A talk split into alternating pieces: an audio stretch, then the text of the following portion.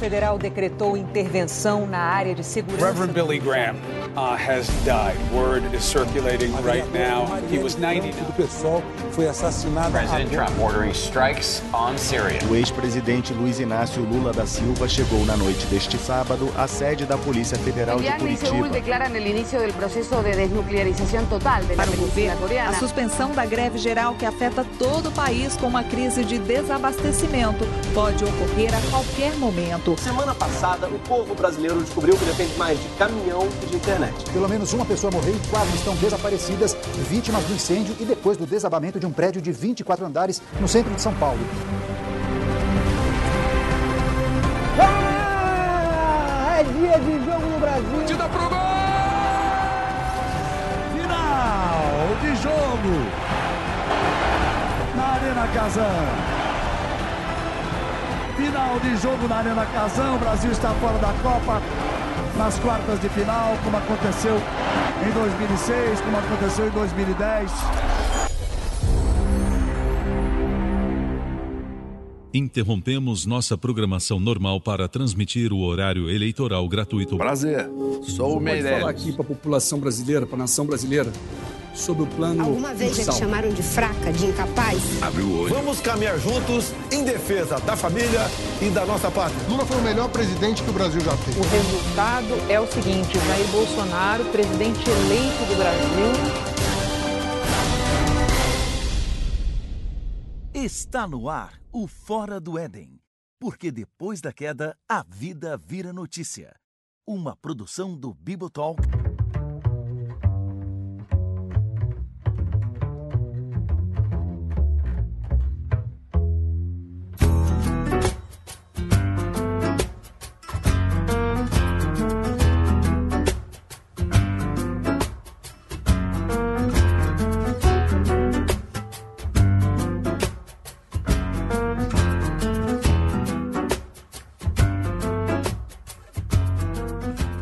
Quando a gente fez o Fora do Éden de retrospectiva do ano passado, a gente acabou falando, chegando à conclusão de que 2017 era um ano filler, um ano em que o roteirista é, acabou guardando as coisas para acontecerem no ano seguinte, né? Porque né, o ano passado foi aquele ano da gente ficar esperando na expectativa por 2018. Olha, o cara que, que fez o roteiro de 2018 mandou muito bem. Porque se tem um ano cheio de emoções fortes, foi esse, foi essa coisa maluca que foi 2018. Ah, eu acho que então, pra gente poder falar sobre isso, pra gente poder é, é, relembrar esse ano, eu, ach, eu achei que ia ser legal trazer, né, ainda mais nesse clima de retrospectiva, de lembranças, de nostalgia, a nostalgia recente, trazer o pessoal que fez parte da formação original do Fora do Éden. Ah, por isso tenho aqui o direto de Brasília, o nosso correspondente no Planalto Central, Erlan Tostes. Prazer, Rogério, tudo bem? Prazer a todos. Tudo bem, mano. E a satisfação estar aqui no Fora do Web no- novamente. Exatamente, pessoal. Ainda se lembra da sua última participação e de toda ah, ah, o jeito como você explicou, como contribui muito bem para a Wikipedia. Obrigado, cara. E só atualizando, atualizaram a página lá da Mulher Hulk e acabou com tudo o que eu construí durante uma década. Caraca, cara. O fato de você ter trazido isso a público trouxe foi a sua desgraça. É verdade. Droga. E também aqui com a gente, direto lá do Nordeste, embora hoje esteja na, na República do Paraná, o nosso correspondente na área do direito e no adventismo, eh, William Ertal. Fala galerinha do canal, no episódio de hoje. Não, não, não, tá. Não, não, não. podcast. Chat errado, chat errado. Exatamente, bem errado. Ah, e também, nosso correspondente no Vaticano, e que vocês se lembram do excelente episódio sobre o Vaticano II, o padre Alexandre Ferreira. Saudações, padre. Salve, Rogério, mas eu não tô mais em Roma, mano. Eu tô na zona leste de São Paulo agora, É, velho. mas você ainda tem os contatos dentro do Vaticano, e se você começar a falar em latim, ninguém vai dizer que você tá no Brasil. Salvete auscultatoribus fora do Éden. Caraca, cara, eu treinei muito e certamente eu fiz muito errado aquela entrada do Vaticano. Mas, bom, a gente fez do jeito que podia. Mas é isso, então vamos. Não, foi bom. É que seu, o seu latim é a pronúncia reformada da Finlândia, né? Aí é Ah, assim mesmo. ah, certamente, certamente. o meu, meu professor de latim, né? O senhor. Não lembro. Eu insiro o um nome finlandês aqui depois na edição.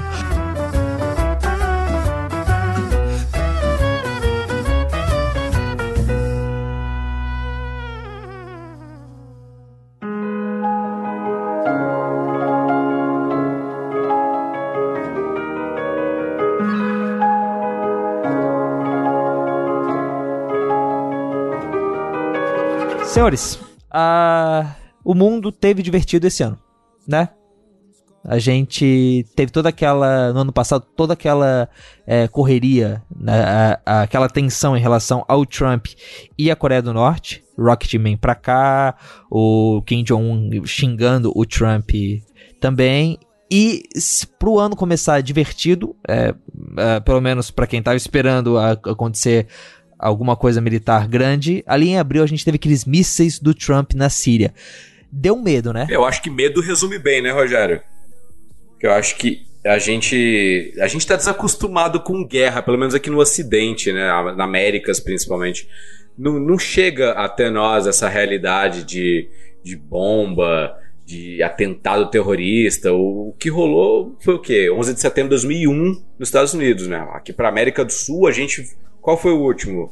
É, quando derrubaram lá os, os navios na, em 42, na Segunda Guerra Mundial, a gente não tem tanta familiaridade com isso. Então, quando chega perto, assusta, sim, né? Sim. E hoje volta. E assim, tipo, é, tem todo aquele lance de o quanto, mais uma vez, o Oriente Médio é, ocupou é, o centro de, de várias discussões esse ano, né? É, o, o, Trump mesmo, a, a, a, aproximação toda dele à Arábia Saudita, é, a questão da embaixada em, em Jerusalém, que acirrou um pouco os ânimos para pro, pro lado de lá, né? Então, é, tem toda essa coisa de. E, e além disso, toda a, é, a, a, a Rússia. Se nos últimos anos, né? Eu, eu até comentei isso lá no, no Fora do Éden de, da, da Rússia esse ano. Cara, eu acho que se, se alguém tinha dúvidas que a Rússia tinha vo voltado pro jogo, esse foi o ano em que isso ficou muito claro, né? Porque você vê o Putin mexendo os pauzinhos ali, estando por trás e apoiando o Assad. Querendo mostrar força divulgando vídeos e filmes de treinamentos militares. Aliás, o próprio Cabo Daciolo nos lembrou, a gente vai falar dele depois, mas nos lembrou da grande operação militar feita pela Rússia e que a grande mídia não mostrou por aí. É, a impressão que dá é que estão requentando a Guerra Fria, né? E você não pode esquecer que o, o Putin ele é acusado de interferir na, na é, eleição do, do próprio Trump. Então, isso é muito bizarro, né? Porque é, os papéis já não estão mais tão, assim, é, determinados como antigamente. Exatamente. Então, você não sabe muito bem qual é o papel da Rússia nisso, dos Estados Unidos, se Rússia e Estados Unidos estão juntos, o papel da China. Que, que tem aí é, essa possibilidade de agir não só militarmente, e parece que não quer agir militarmente, mas economicamente está influenciando bastante. E aí você vê, é, o, o, ano começa com a Coreia do Norte com todas aquelas bravatas de mísseis e tudo, e termina coleguinha da Coreia do Sul, né? E talvez até deixando os Estados Unidos meio à parte e estabelecendo ali um, uma união da Coreia de novo. É, é muito louco toda essa política internacional hoje é, essa guerra que é iminente, mas ao mesmo tempo você não sabe para que lado que vai, vai sobrar para quem, né? É, gringo, é gringos imitam, Padre Alexandre. Gringos imitam é, a gente no Brasil aqui esse ano, não, esse ano não, né? Nos últimos anos, é, reviveu a Guerra Fria, os comunistas, e daqui para lá e tal. O mundo está imitando o Brasil também. Exatamente. Eles viram que foi legal aqui, que todo brasileiro curtiu esse revival da Guerra Fria e resolveram espalhar isso pelo mundo, né? A gente tá aí com né, a nostalgia fazendo sucesso, a nostalgia faz sucesso com o pessoal que quer trazer de volta essa grande banda que foi a. Esse grande ritmo que foi a Guerra Fria. Mas, cara, é, e, e, e assim, padre, naquilo que, que você falava da, da Coreia, é, uma das coisas mais malucas foi é, é, mais inesperadas, pelo menos, foi que depois de, de, todas as bravatas do, do Trump com o Kim Jong-un, e apesar de realmente é, as duas Coreias estarem se falando meio independente do Trump, poxa, tem um encontro entre os dois, entre o Kim Jong-un e o Trump, no dia dos namorados brasileiros. Cara, é verdade. É, assim, parabéns pro roteirista disso, que certamente é brasileiro, né? Porque, cara, que coisa maluca. E depois as cartinhas que eles ficaram trocando, os cara, e o Trump meio que, que falando que rolou um romance, que rolou um match. Uh, cara, que que doideira é essa? Assim, eu não, eu não tenho nada contra a diplomacia, muito pelo contrário. Se a, se a coisa pode ser é, resolvida no diálogo, como, sei lá, aparentemente está caminhando para uma resolução pelo diálogo, muito, muito melhor. Mas me, me espanta muito os Estados Unidos, principalmente no governo, no governo Trump, é, e para este lado, sendo que em outras situações a, a, conversa sempre foi bem diferente em relação a, a ameaças, a, a, guerra e tal. Que bom, que bom que está indo para este caminho, mas eu tenho um palpite que esse caminho é o caminho viável porque não tem petróleo lá, porque se tivesse eu acho que a conversa seria diferente. É, mas isso daí é, é complicado. Eu, eu acho que, que você tem razão. É, é ao mesmo tempo estranho é, essa movimentação dos Estados Unidos e por outro lado é, eu não, não acredito que os Estados Unidos vai simplesmente deixar de ser uma potência bélica, de ficar tentando interferir é, militarmente nos outros países. E aí, quando você fala do petróleo, a bola da vez está aqui do nosso lado, né? E isso daí começa a, a ficar é, com uma pulga. Me coloca uma pulga atrás da orelha, sei lá. Eu não vejo, eu não vejo, apesar de me corrijam se eu estiver errado, uma situação muito mais fácil de ser resolvida diplomaticamente, até porque a Coreia do Norte é o país mais fechado do mundo, acho que ninguém discorda disso. É, você não vê os mesmos esforços diplomáticos para que as coisas se resolvam através do diálogo. Então, não sei, talvez não, não haja interesse que as coisas se resolvam através do diálogo, nesse caso da Venezuela. Realmente, né, cara? Tipo, Uh, e foi um ano. É, depois a gente vai, vai falar melhor sobre o Brasil, mas eu acho que as, as próprias tensões do, dos venezuelanos vindo para cá, né, tipo, é, do nosso contato com outros países, elas acabaram ficando mais. Tipo, a gente via os países europeus nos últimos anos comentando muito sobre os refugiados, o que até, até onde eu consigo perceber foi um tema de menos destaque em 2018, né? Mas foi a vez do, do, do, do Brasil passar por isso, né? Se, a, se os gringos imitaram a gente, foi a nossa vez de imitar os gringos e passar por. Principalmente lá no, no norte do, do Brasil, em, em, em Roraima, passar por toda a a atenção, né? De, de receber os, os, os venezuelanos lá. É, eu, eu acho que essa situação na Venezuela, que se agravou muito esse ano, mostra um pouco que os países já não são mais, mesmo que queiram, é, é, essas unidades estabelecidas de fronteiras bem delimitadas e a gente acaba vendo que o problema em um país interfere nos demais. E eu acho que o, o discurso do brasileiro mudou muito com a situação da Venezuela e para pior, acho que mostrou um lado do brasileiro que a gente não gostaria muito de ver e não queria admitir, né? Que é da xenofobia, é, do não querer também acolher aquele que necessita. E acho que acabou é, colaborando também com, com esse clima de. É, de guerra que a gente viveu aqui no país, né? De, de sectarismo, de é, polarização. É, então, assim, eu acho que a situação da Venezuela, que é um, vizinho importante e que no mundo hoje acho que cada vez mais vai se olhar para a Venezuela e vai se esperar uma definição dessa situação que não vai demorar muito e que o Brasil vai ter um papel importante. né? E eu acho que isso vai passar também pela postura do brasileiro de concordar ou não concordar com uma intervenção, é, com essa postura frente aos refugiados. E eu acho que a retrospectiva serve para isso também, né?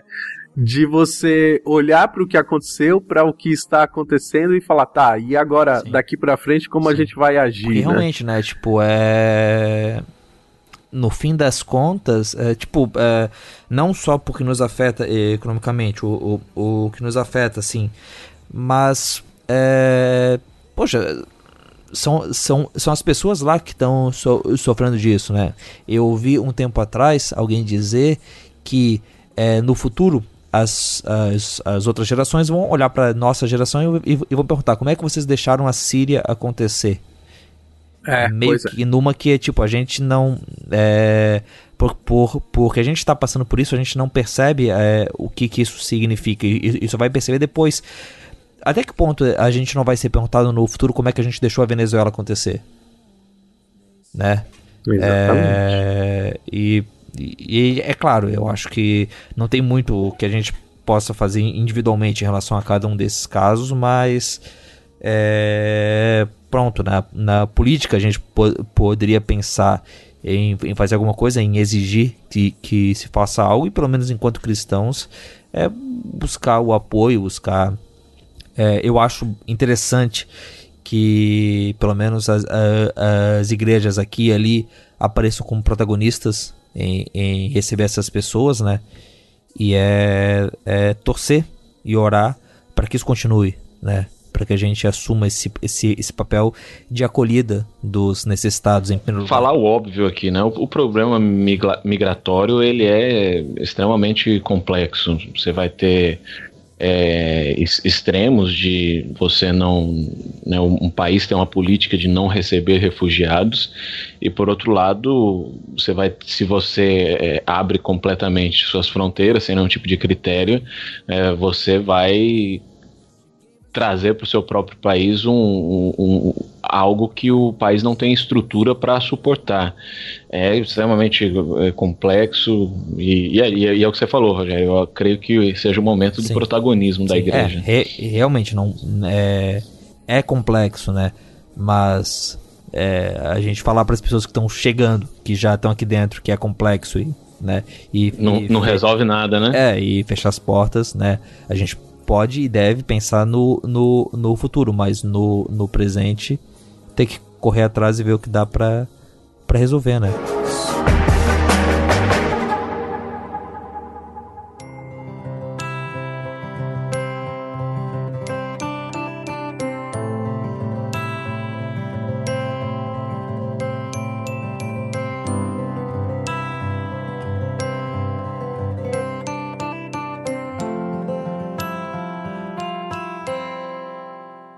é, saindo um pouco do, do aqui do Ocidente, indo lá para o Oriente, acho que um fato que acabou emocionando bastante a gente esse ano. E olha, novamente, o, o, o roteirista se dedicou muito a esse pequeno arco que aconteceu em 2018, foram os Javalis Selvagens, né? Que, quer dizer, uh, foram. É, é, eu, coloquei aqui na pauta, o pessoal ficou perguntando que ataque de Javalis Selvagens foi esse. Javalis Selvagens é o nome do grupo de jovens que acabou, de crianças, que, que, que acabou se per, é, ficando trancado lá naquelas cavernas nas Filipinas? Filipinas, né? Ou, ou Tailândia? Eu vi aqui Javali Tailândia, Tailândia, Tailândia, Tailândia. Eu tava Tailândia. achando que era o problema do Java Porco do Dória. não, não. Não, é, pois é, então é, eu devia ter sido mais claro na, na pauta ali. Ah, mas então, teve todo aquele caso na Tailândia dos garotos que ficaram presos. Cara, que história maluca, né? Que teve um, um final não tão trágico no final, né? Assim, um desfecho que não foi não, nem tão ruim, apesar de é, teve ainda um, um, bombeiro que morreu, né? Teve, teve, cara. Mas dos, dos, que, dos, dos que estavam perdidos, acho que ninguém morreu, né? Não, não houve casualidades lá. Foi, foi, foi, foi um sucesso, apesar do. Né, sim, sim. Mas, cara, quando você pensa, cara, que. Porque assim, cara, tipo, pensando nisso enquanto roteiro, certo? Ok, as crianças elas estão presas e aí a gente vai estar tá mandando pessoas lá para levarem comida, levarem o que elas precisam e tem toda essa ideia de trazer elas de volta com mergulhadores. Aí de repente você escuta que um mergulhador, um cara profissional, ele morreu. Cara, tipo, se esse cara morreu, uh, o que, que vai acontecer com as crianças? Entende? Tipo, uh, e aí, depois disso tudo, tem aquela história lá. Eu, eu vi um infográfico mostrando que né, vinha o me, me, me, mergulhador, vinha a, a, a, a criança junto, meio presa nele. E deu certo, cara. E uma coisa rápida, assim, que eles tinham que, que fazer pra água não aumentar mais o nível. E deu certo, cara. Então, que coisa maluca. É, eu achei interessante porque. Ah, é, a comoção que, que foi causada, né? O mundo inteiro acompanhando e poderia ser qualquer grupo de jovens, né? De qualquer lugar e, e tem, tem muito essa acho que essa comoção se dá porque todo mundo se identificou. Puxa, é, qual, qual qual localidade, qual parte do mundo que não tem algum lugar que você gostaria de levar os jovens, as crianças e poderia dar um problema muito trágico, né? E aí, no fundo, acho que fica um, um esse gosto assim de vamos ter cuidado e ao mesmo tempo não tem essa de ah, você tá livre de, de uma tragédia, de por mais que você tome precauções, sempre corre corre-se um risco, né, de de acontecer alguma coisa. E é muito triste quando você pensa que assim, ah, são crianças, são crianças que estavam ali na no cuidado de um de um, uma pessoa não tão velha também, um jovem um pouco mais um pouco mais maduro. E, e aí a gente coloca esse essa situação como um, um paradigma talvez, né? Para nossas, para nossas comunidades, para o nosso país de é, vamos, vamos tentar ser um pouco menos irresponsáveis e ao mesmo tempo não dá para você julgar o cara, né? Porque ele também ficou preso lá. Então, o Rogério tá trazendo essa abordagem meio que cinematográfica de 2018, né, dizendo que há um roteirista que está tá escrevendo a história, que tem plot twists e tal. Então, é, para esse arco específico do da, in, do, da inundação que houve na caverna e aprisionou os meninos, é, quando a gente compara com outras histórias, é, que, que, que isso com certeza vai virar filme, né? É, por exemplo, aquele enchente, quem salvará nossos filhos, lembra? Década de Com 90? Certeza. No Texas, sei lá, dezenas de crianças ficaram ilhadas lá. Passava no cinema em casa. Passava no cinema em casa, exatamente. é, aquele O Impossível também, do tsunami, que a família lá foi separada e tiveram que se encontrar e tal. É, aquele filme Noé também, que conta uma história. aquele documentário.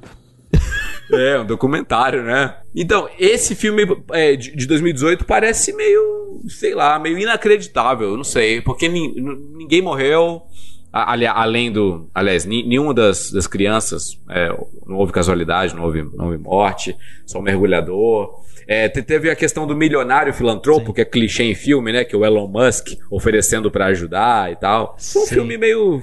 Um filme meia boca, eu acho. Mas, mas pra vida real é maravilhoso. Não, e, e, e, cara, e o louco é, é. Os meninos conseguiam fazer vídeo. Cara, sabe? Tipo, isso é meio. É, lembra um pouco o caso dos chilenos que ficaram presos lá na. E tava, e tava, tava no meio da, da Copa do Mundo, né? E a futebol tava preso lá, eles queriam ver. Poxa, foi, foi emocionante. O, o timing foi bem interessante. Agora, nesses casos aí, o Rogério falou que você, de alguma forma, se assemelha ao caso dos mineiros do Chile. É, e, o, e, o, e, o, resgate dos mineiros do Chile, acho que por causa do, da localidade foi, conseguiu ser mais divulgado, foi televisionado e tal. E, e eu fico pensando assim, aí você vê as pessoas olhando para baixo assim da terra e, e tá saindo gente viva de lá de dentro. Para mim é como se fosse uma, eu acho não é nem bonito assim, mas curioso. É como se fosse uma morte ao contrário, né? As pessoas olhando para baixo ali da terra e, e, em vez de estar tá colocando algo morto ali dentro, tá saindo gente. É tipo uma ressurreição. Eu acho muito. Caraca! Muito Já massa. virou teologia isso daí, hein, William? Caraca, cara. Quando menos esperava, olha só. Poxa, velho, cara, sim, sim, sim, sim, é uma pequena ressurreição. E digo mais, os, os meninos passaram pelo meio das águas. É, boa. Pra ressuscitar. E, e, o, Então o- é um se o- batismo. e se o homem foi feito do pó, esses meninos Caraca. voltaram do pó também. Aí, É é. método alegórico que chama. é Orígenes que chama. Exatamente, Orígenes, Orígenes que fez esse roteiro. Mas enquanto a gente tava aqui falando, eis que entra na, na sala Rodrigo Bibo. Hello Tá nós? there! Como é que vocês estão? E aí? Aí falou em teologia, chegou o Big Boss. Eu gostei da analogia, hein? Continua no que vem, Will. Pode renovar o contrato no RH. Gostei, gostei, muito bom. Achei profundo. Caraca, agora cada um vai, vai ter a sua chance de mostrar que consegue associar a retrospectiva com teologia Eu pra. já fiz minha parte já. Já pode derrubar o William. Ainda falando de mundo, eu acho que algumas coisinhas rápidas que dá pra, pra falar. Zuckerberg na. Na, na Suprema. No, na- no Senado que ele foi, né? Ou na Câmara do- dos Deputados? Foi no Senado. No, no Senado. Assim, é, eu acho, eu acho que nos próximos anos a gente vai ver alguma ação mais forte dos governos. A gente já tá vendo na Eu- Europa lá com o artigo 13 e tudo mais, com aquela é, regra que passou a vigorar esse ano, que e todos os sites co- co- começaram a te dizer que eles estão usando cookies e tudo mais. Ah, mas a gente vai ver os governos agindo mais forte com relação à tecnologia, cara, porque. Cara, a, a própria questão toda de fake news, entende? Eu acho é, que tem a ver com uma certa liberdade total que os aplicativos têm pra fazerem o que quiserem, cara. Quem manda a gente mentir? A culpa é nossa. A gente mente, li e concordo com os termos. É. É, a fake news já começa quando você aperta nesse botãozinho. a cara. culpa é nossa, irmão. Mas em relação ao caso do, do Zuzu, conforme vocês estavam falando aí no começo, a época louca que a gente vive, né? Acusa- as pessoas acusando as empresas privadas de comunismo e, por outro lado, os comunistas, esquerdistas defendendo as empresas privadas. Foi muito engraçado isso. É, é, é que, é, que é, é, o pessoal não leu tudo sobre o que é comunismo e capitalismo. Achou que era só é, escolher o lado na guerra moral, e, e então isso aí nem importa tanto pra eles. Mas é, é mais uma das loucuras que, que, que aconteceram esse ano também. Certamente. Aliás, a própria China ser o país que mais defende o globalismo, eh, sendo. Surreal, país tão né, cara? é, cara, é- exatamente, cara. Tipo, em que mundo maluco é esse que a gente tá? E aí, saindo da, da tecnologia, só é, passando pra sessão de obituário. Lá no começo do ano a gente teve a morte do Billy Graham, que rendeu um Fora do Éden, que eu tava pensando nele pra dezembro, Uhum. que era quando o Billy Graham ia fazer 100 anos. E aí, de repente, o cara morre, a gente tava com a gravação marcada já, a gente saiu correndo, gravou e lançou na outra semana. É mais ou menos o começo daqui, é, o, o pouco tempo pra edição que a gente vai ter. Mas, né, poxa, é, eu acho que foi legal. Ele ter morrido? de- Não, mas da gente poder aproveitar a tristeza da morte pra relembrar quem foi esse cara, da, né, tipo, toda a questão dele lá em Lausanne também. É, o legal da morte de alguém famoso, cristão, é que mostra como o Gênesis 3 está presente na nossa vida, né? Tipo, o cara morreu, no mesmo dia já tem gente dele soltando podre na internet. É, o cara morreu, mas tem que ver que o cara era maçom, provavelmente. Sério? Porque só maçons são enterrados não sei aonde, não sei aonde. Tipo assim, meu, não pode morrer um cara que vem a turma que fica. É, porque o problema do Billy Graham é que foi isso, isso e aquilo. Meu irmão, pô, essa galera é feio isso, galera. Billy Graham era, era liberal. O pessoal não perdoa. É, cara, na, na minha facção aqui é o contrário. Geralmente a gente canoniza. Não, mas é que assim, todo mundo tem erro, cara, entendeu? A meu ponto Claro, é esse, assim, claro. o cara morreu, aí, pô, fica quieto, irmão. Se tu não gosta do cara, fica quieto, não precisa dizer, ir na internet, se dá o trabalho de postar o pecado do cara. Sabe assim? Sabe Não precisa incensar, mas também não precisa esculhambar, né? Esse é o ponto, cara. Pô. Mas é a necessidade da lacração, do like. Ah. Outro que morreu também, eu não tinha me, me lembrado de, de, de colocar na pauta, mas o Eugene Peterson. Ó, olha aí. Que é outro que certamente também o pessoal ia berrar, mas. Que é um cara, absurdo, um cara que apoia a cabana. ah, Como é que é? É, Opa, o que, que é? o eu, Eudine, eu acho que ele é muito conhecido da gente pela Bíblia, a mensagem, né? Que é uma. é- vale a pena você dar uma olhada nela. Tipo, eu acho muito interessante o que ele conseguiu fazer ali. Mas além disso, o que, que a gente pode falar de, de livros e de material é, mais importante que ele fez? Cara, tem a trilogia dele, né? Que é. Alguém me ajuda a lembrar, que é O Pastor Desnecessário, que eu acho que é um, um dos melhores dele. Depois tem Um Pastor Segundo um Coração de Deus. Esse é muito bom, inclusive. Esse eu lembro que eu li no seminário, foi trabalho de seminário. E o terceiro da trilogia, se não me falha a memória, é O Pastor Contemplativo. Que é meio que um tripé que o Peterson escreve, que pra mim é obra assim, é, bem, bem importante. Eu não li os três, é, eu li eu li um e meio, mas assim, a minha filha leu e disse que é muito bom. Tem o Corra com os Cavalos também. Nossa, de Jeremias, não é? Isso, muito. isso, isso. Cara, esse eu não li, mas eu ia falar que é muito bom sem ter lido, porque gente que eu conheço leu. Eu li o Transpondo Muralhas, e esse eu posso dizer que é bom. Meu irmão. A vida de Davi. Ó, esse livro eu já preguei ele algumas vezes, cara. Sabe assim, você tá corrido, você tem que pregar aquele sermão, você não, não pode se preparar adequadamente. Meu irmão, lê um capítulozinho ali do Transpondo Muralhas, você já vai ter ali um filezinho, entendeu? Requentado, claro, porque a mensagem não é sua, mas você requenta ali um Jane Peterson pra galera. Meu irmão, não dá erro, é batata. Ou melhor, é filé. Tem o documentário, né? Pelo que eu me lembro, a história do documentário era mais ou menos o Bono dizendo que usava a Bíblia, a mensagem, ou algo assim. É, usava um material do Eu- Eugene, e aí foram falar pro Eugene, cara, o Bonovox curte teu material. E ele virou e disse, quem é Bonovox? aí, porque ele, como bom pastor, não escuta música do mundo, né? E aí ele não, nunca ouviu o YouTube, mas aí eles prepararam o arranjo, os, os caras se encontraram e tal. Se a gente achar o link, a gente coloca aqui na, no post. Esse ano foi embora o Stephen Hawking também, né? E foi embora ateu, né? Se lascou, hein? A brincadeira, gente. tá vendo? é castigo de Deus. Caraca, cara, foi esse ano, cara. Foi em março. Foi esse ano. Alguém viu aquele filme dele? Diz que é bom o filme dele, né? O Teoria de Tudo, né? Eu vi, eu vi, o filme é bom. A biografia dele é, É de Redmine. é muito bom. Eu tô me lembrando aqui que por causa do Stephen Hawking, é, da, da, da morte dele, eu fui procurar livro. Aí eu peguei o universo numa casca de nós, eu acho, e, cara, eu cresci lendo, é super interessante, então eu me, eu me achava na plena capacidade de entender o que ele fala.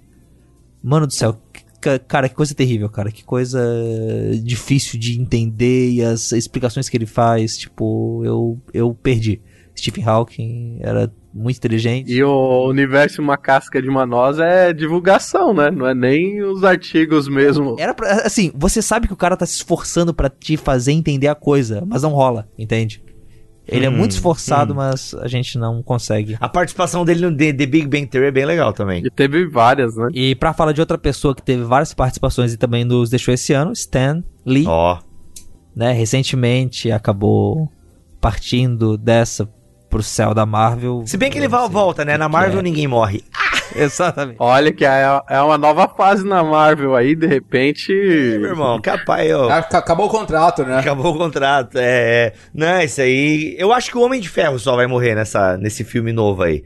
Mas não Com a, vai ninguém, com a morte do Stan Lee, vai ver que agora começa a morrer, hein? Pois é, né? Acabou o precioso. Deus morreu, aí já viu, né? Não tem quem segure mais. O criador deles se partiu.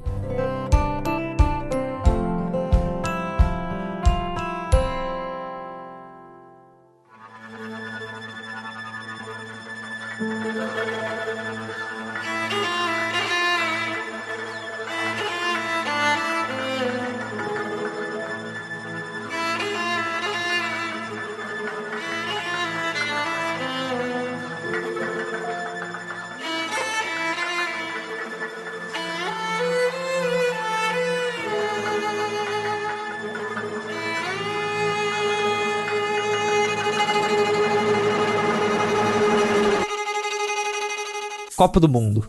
Quem diria que ainda é, é divertida essa parada, né? cara? Não, não é, né? Não, não é.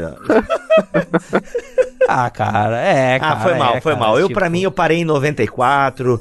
Pra mim, depois. Boa, Bibo. zoeira. Eu parei em 94. É isso aí mesmo. Você é maluco. Nada, cara. Eu, eu tô nessa daí também. Ah, é, é que eu vou te dizer, Ah. é, que eu, é, que eu, é que eu fui pra Assembleia, gente. Eu fui pra Assembleia em 99. Não, 98 o Brasil também ganhou, não ganhou ou não? Não ganhou, né? Não, ficou em vice. Foi vice da França. 98 teve o caso do Ronaldinho, do Ronaldinho. Se você soubesse o que aconteceu. Isso, você teria nojo, é, isso mesmo. É, e não, aí em 99 eu fui pra igreja, irmão. Aí na igreja não podia futebol, não podia nada. Eu perdi, aí eu perdi o gosto e depois Você aí a a seleção. Copa de 2002, O que, cara. que foi? O que, aconteceu A nela? Copa do Japão. Foi o Brasil, foi penta. É penta? O penta foi legal? Foi, cara. Ronaldo recuperado do joelho estourado de 2001. Ah. Ronaldo Cascão. Tudo, tudo roteirizado isso daí, gente. É igual luta livre. Isso daí. Vocês ficam acreditando em futebol, vocês ficam perdendo tempo. É tudo combinado. Não, como é que é aquela luta livre que é encenada mesmo? É o, como é que é? WWE. É, que, mas tem o nome Wrestling, né? O Telecat. É, Telecat. É Copa do Mundo é Telecat. Telecat. É, é, com certeza. Mas é um telecat bem feito. assim, cara, tipo, esse ano, vamos lá, a gente teve a, a Islândia. Fala, Rogério, você gosta de futebol? Fala aí. Agora, fala aí. Rogério, estamos aqui para representar aqui o estereótipo brasileiro, que a gente De manja macho, de futebol, de gosta de futebol. Exatamente, é o estereótipo completo meu. Eu gosto de, de futebol a cada quatro anos, ou quando o Havaí sobe pra Série A. Meu, Naquela semaninha também em é que o Havaí tá subindo. exatamente, exatamente. É uma Ai, coisa. cara, a Havaí é muita derrota. É porque o time ficar na Série A sozinho não é legal. Porque fica sofrendo tal. Ele ganha dinheiro, ganha, mas tipo, não tem tanta emoção. A emoção é subir. Tanto que o Figueirense, ele, é, falando um pouco do futebol catarinense, que certamente todo mundo acompanha, ele fez um grande esforço esse ano que era tentar descer pra Série C. pra daí, no ano que vem, subir pra Série B e depois subir pra Série A. Pra dar alegria pra torcida, né? Eu sei como é que é. Exatamente, só que o Figueirense não conseguiu descer pra Série C, se esforçou bastante, mas não deu certo, e acabou não dando nem essa alegria pro, pro, pra, pra torcida deles, que é uma pena. O Palmeiras foi campeão aí, só pra deixar registrado, né? Desse ano. aí. Fala pra mim, Bibo, cinco jogadores titular do- titulares do Palmeiras. Vamos lá. É, grande goleiro São Marcos. Grande goleiro Não, São Marcos, cara. hein? Aí, tá sabendo legal. É, São Marcos, é, Zico. Lateral Zico, Arce. Zico não, é o. Zinho, Zinho. Zinho. Zinho. Quem mais? Zinho. Edmundo, Veloso. animal. Edmundo. Oséias. Cara, eu só lembro desses três jogadores do Palmeiras, cara. Realmente, Bill pa- parou de acompanhar o futebol no, 99, né?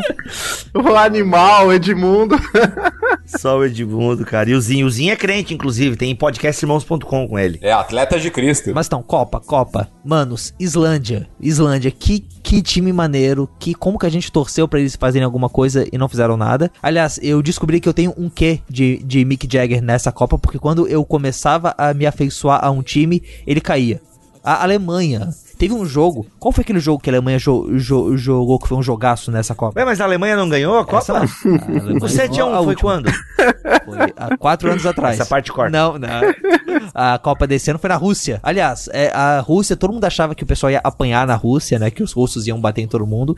Mas, né, tipo, foi, foi legal. Todo mundo se deu bem, exceto o Ulisses, que é lá do, do podcast Correspondentes na, na Copa. Se você não ouviu, dá uma olhada lá. é, Tem, tem as, os problemas que ele passou lá na, na, na Rússia, mas deu certo a Copa na Rússia. E volta naquilo que a gente falou antes, é mais uma vez a Rússia mostrando pro mundo que ela é legal e que eles podem ser amigos É, de tinha, novo, né? tinha muitos problemas previstos pra essa Copa, né? Gangue de, que, de torcedor que ia bater em outro- torcedores do- de, de outros países, problema em relação a, a carícias e- entre homens e mulheres, entre homens e homens, que ia dar prisão e tal. E a Copa acabou, não sei se teve alguma coisa, mas acho que ficou por isso mesmo. Meu irmão, teve um negócio chamado tráfico de drogas. O traficante só chega assim, ó, eu não quero zoeira aqui, ó, deixa a galera em paz, todo mundo feliz, consumindo. Aí o cara, é igual no Brasil, irmão, por que que funciona no Brasil? A galera do tráfico, não, vamos deixar tudo em paz aí, ninguém para todo mundo aí, deixa rolar Ninguém o evento, quer a gente sujeira. fatura, a gente fatura bastante aí com os eventos, deixa aí, irmão, por que que as áreas turísticas não são perigosas? Porque a galera quer faturar, irmão, deixa a galera Como faturar. esses, esses essas pessoas fazem bem pra sociedade, né? Não, fazem bem, eu não sei, mas parece brincadeira que eu tô falando, mas não é brincadeira não. Mas teve um lance também lá de assédio sexual, de sexismo também, né? Teve, teve vários, vários. Né? De, pri- principalmente de estrangeiro, de brasileiro, representando o Brasil lá. E de jornalista sendo assediada. Sim, É verdade, sim. hein? Na realidade, teve o que sempre teve, né? E teve, teve um lance, não sei se vocês lembram, de uma campanha é, dizendo russas não engravidem de estrangeiros, principalmente de africanos. Não teve uma coisa assim? Caraca. Teve uma deputada, acho que, que falou alguma coisa nesse Nossa, sen- mano. sentido. Pra manter o nosso sangue puro. E outra coisa da Copa, eu não sei se você se foi a impressão que vocês tiveram, é, porque eu sempre acompanhei bastante Copa. Eu achei esse ano assim no Brasil assim a empolgação da galera e tal foi mais de- dessa vez foi mais assim mais xoxo. O pessoal não estava tão animado com Copa do Mundo. Não sei se é por causa do momento político que a gente teve, é, que a gente está, né? É, eu lembro algum tempo atrás que se falava assim: o dia que o brasileiro gostar de política e discutir política, assim como discute fute- futebol, esse país vai pra frente. Esse dia chegou.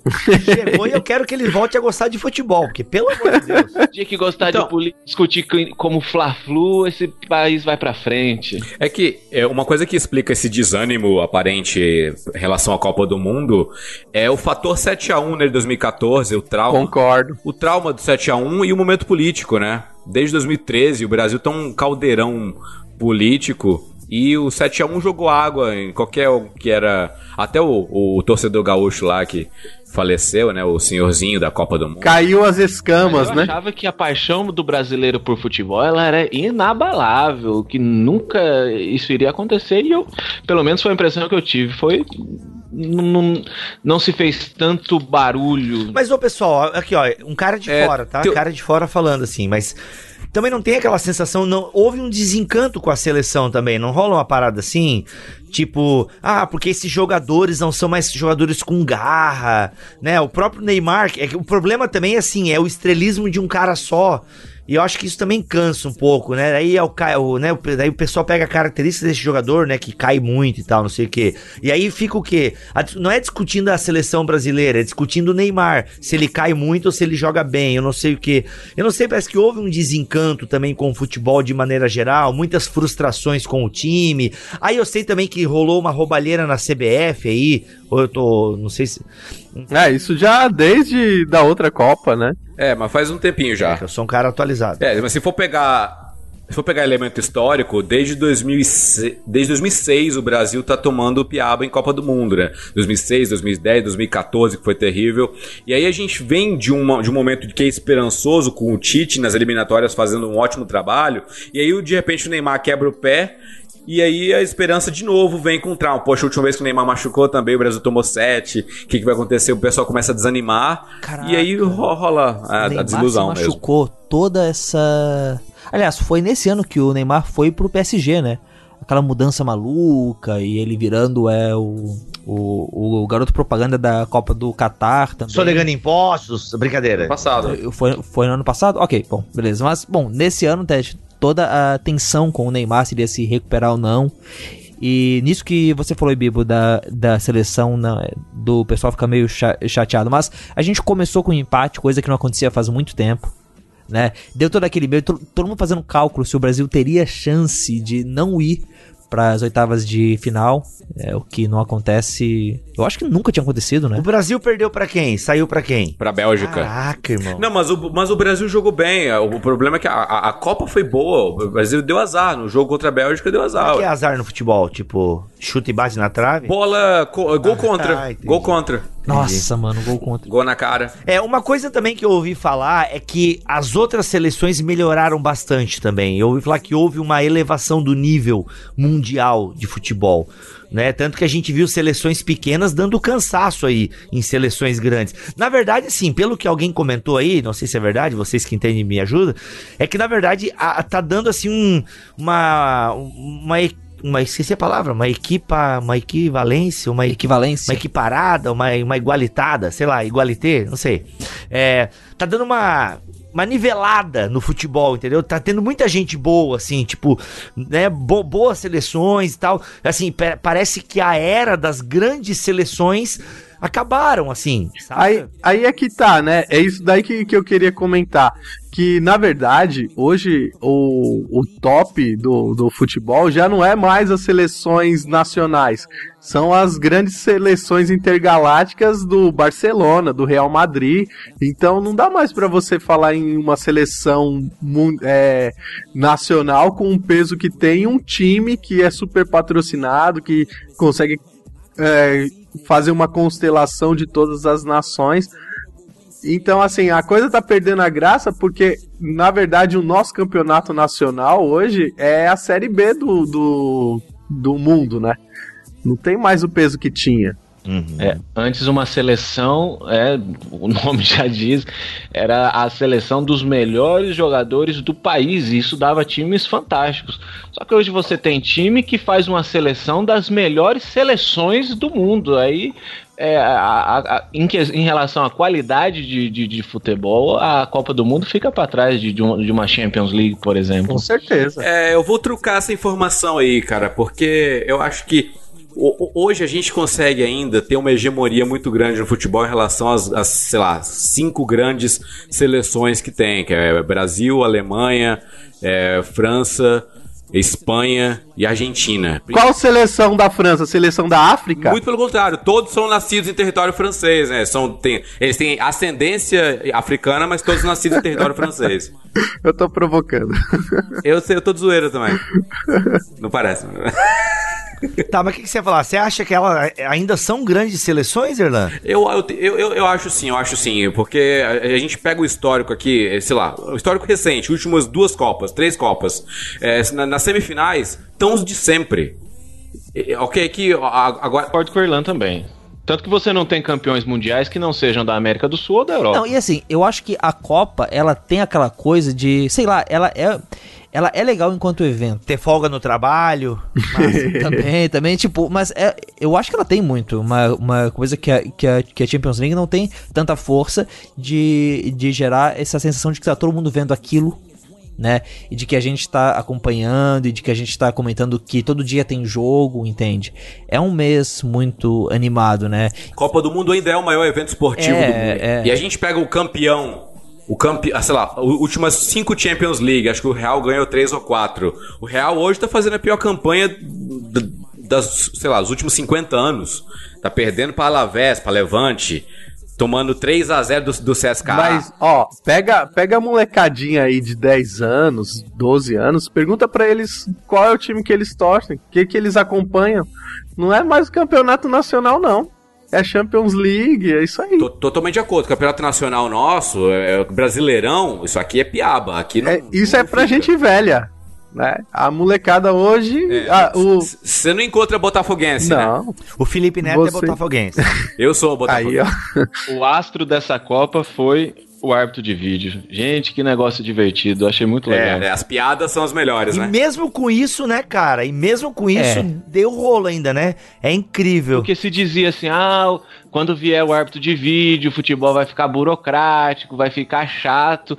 Velho, não foi, não aconteceu, é extremamente divertido, aquele atenção, vai ver o vídeo, vai, não vai, foi, voltou. Cara, é muito, foi muito legal. Foi é, muito legal. O maior prejudicado do árbitro de vídeo foi o Brasil, sim, né? O Brasil, pelo menos. É verdade, é verdade. Falta e gol e pênalti era para ter tomado e foi por bininha, por causa do Neymar. Inadequado ao, ao novo futebol. Só antes da gente ter, ter, terminar e tentando levantar a moral da, da, da Copa que vocês estão tentando destruir aí, duas coisas. O texto do Lukaku Verdade. foi a coisa, uma das coisas mais lindas desse ano. Aquele texto que ele fala como é que ele, né, como, é, a paixão dele pelo futebol, como é que o futebol mudou a vida dele. Se você não leu, corre lá e leia. É muito, muito legal. muito Canarinho Pistola foi o melhor, pistola, melhor mascote é. da história. Principalmente porque não foi oficial. É.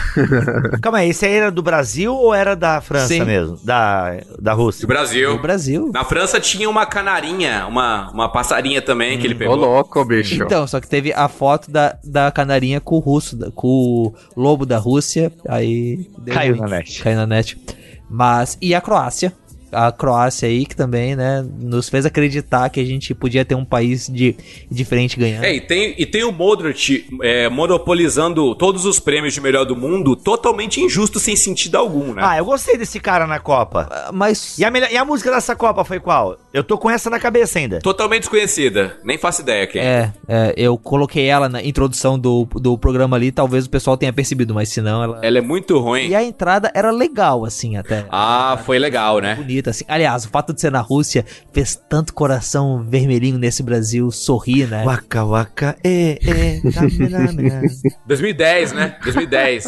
Foi a última Copa que teve boas músicas, 2010. Isso, isso. Ah, mas o, o, o OEA. Foi, 2014. Foi do Brasil, não foi? Eu só lembro da, da Ana Paula, da, da cantora que parecia galinha pintadinha. Só Caraca. Cláudia Leite. Mas isso é pra pegar a nova geração, Bi. Tá. Você não sabe, cara. Tá pegando. Eles colocam uma mulher que nem a galinha pintadinha. Certamente na próxima Copa vai ter o, o mundo Bita ali também, tipo... Tá, tá dando certo, ó. Porque o, o Bibo reconheceu, ele que tá com a, com a filhinha aí, ó. tá, tá atingindo. Ai, ai, ai.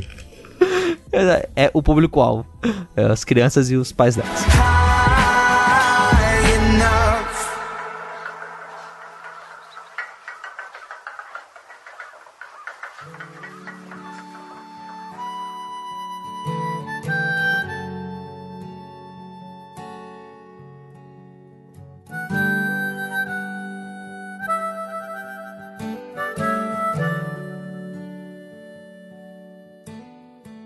Uh, agora, tendo falado de Copa, tendo falado do mundo, vamos falar desse coisa mais maluca ainda que é o Brasil.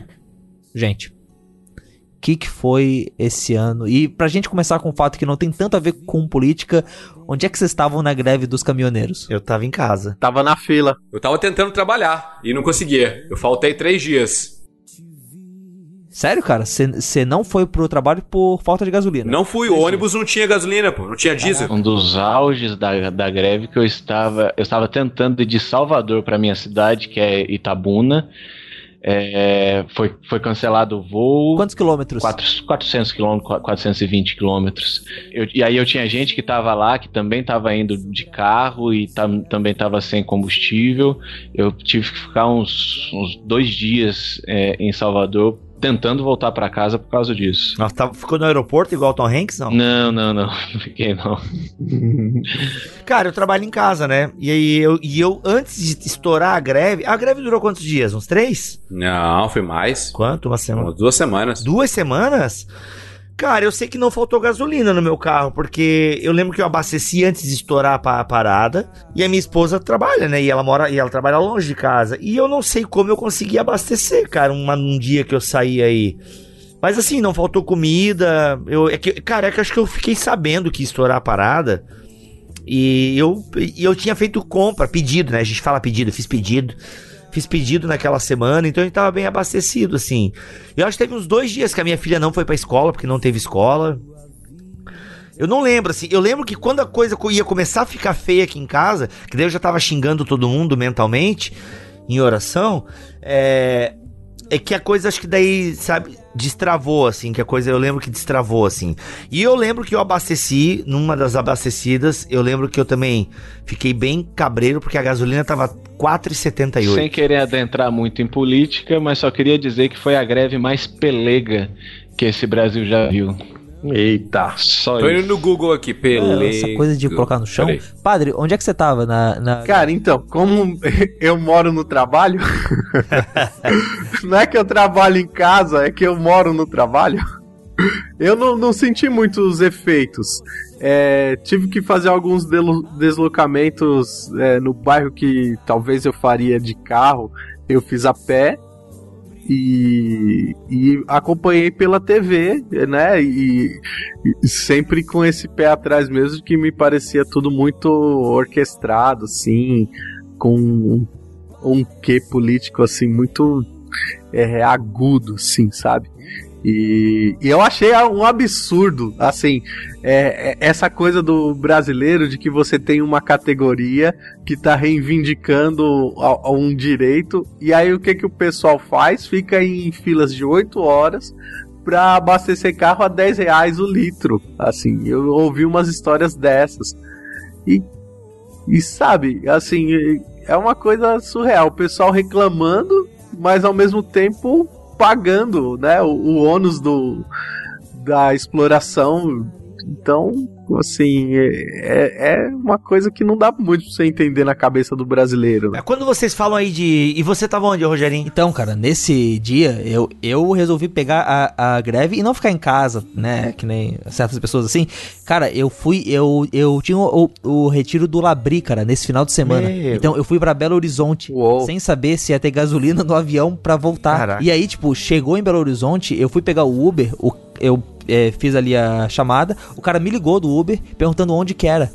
Porque ele disse que dependendo de onde que fosse a corrida, ele não ia ter gasolina. Caraca. Quando ele me deixou lá, tinha 40 quilômetros de autonomia no carro dele.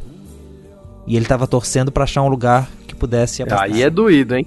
É. Pra, pra quem trabalha no trânsito assim, o pessoal do Uber, aí. Não, e aí na volta, a gente não sabia se ia ter gasolina no avião também, conseguiu. Mas, cara, tipo, a, a, e, assim, e, e, graças a Deus todo mundo conseguiu ir no retiro tal, a gente conseguiu passar o tempo lá, mas era um pequeno pós-apocalipse, assim, aquela, a, aquele medo do. Tipo, carro na estrada é, andando de, de, devagarzinho porque tava acabando a gasolina. E o problema também nem é, assim, no, no, final da greve, não é tanto a falta da gasolina, mas a falta de itens de, de mercado, porque o, chega, vem caminhão, né, pra cidade, abastecer a cidade. O hortifruti, né, foi bem prejudicado, é, né? Com a é, feira e tal. Foi... E começou a faltar, né? Tomate foi lá em cima, é, né? Agora, vocês falam de orquestração política aí assim, eu confesso que eu fico um pouco dividido, porque ao mesmo tempo que eu entendo que possa ter, e realmente é bem provável que tenha sido uma orquestração política, pô, a gente via muitas histórias tristes também, né, de caminhoneiros e tal, sofrendo com esses com, com esse preço alto do diesel e tal. É, é meio é complicado, assim. Eu vi muita gente famosa apoiando os caminhoneiros e tal, o Whindersson Nunes, por exemplo, e tal. É, é... da minha parte, assim, primeiramente, uma greve que tinha o apoio e teve o apoio, isso vários vídeos na, na, na internet, dos patrões. Então já me, é. causa uma, me causa uma estranheza aí. Então, greve com apoio dos patrões. É, isso que você está falando do preço do combustível e, e tudo mais é uma coisa que prejudica também o trabalhador autônomo, não nego isso, mas que prejudica as empresas de transportes. E o que eu vi de apuração, a, a maioria dos movimentos paredistas é, eram assim mais em relação às empresas de transporte, entendeu? Então, a minha grande estranheza é em relação a isso.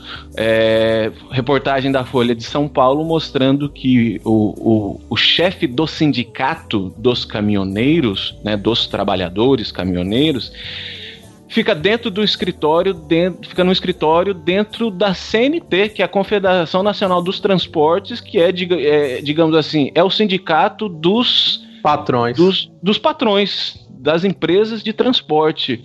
É, então, é, eu nunca vi isso. Greve com apoio do patrão. É, a, a, minha impressão é que a coisa começou um tanto quanto espontânea. Os caminhoneiros não se organizaram, mas fizeram a greve.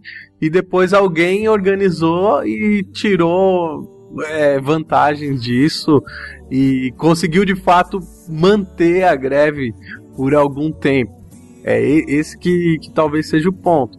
É uma coisa que talvez não duraria tanto assim se não tivesse ganhado um, um, um viés político e aproveitando essa onda de, de insatisfação, né? E, e de fato é uma categoria com essa capacidade de parar o país. Parar o país. Emílio, se eu não me engano, o nome dele Emílio Dalsóquio dono da transportadora Dalsol, que é uma das maiores do país. Né? Então tem vídeo claro dele discursando para os caminhoneiros, dizendo que se, se alguém visse um caminhão da Dalsol passando, podia tacar fogo. É, é, então, para mim é, é, foi uma, uma greve pelega.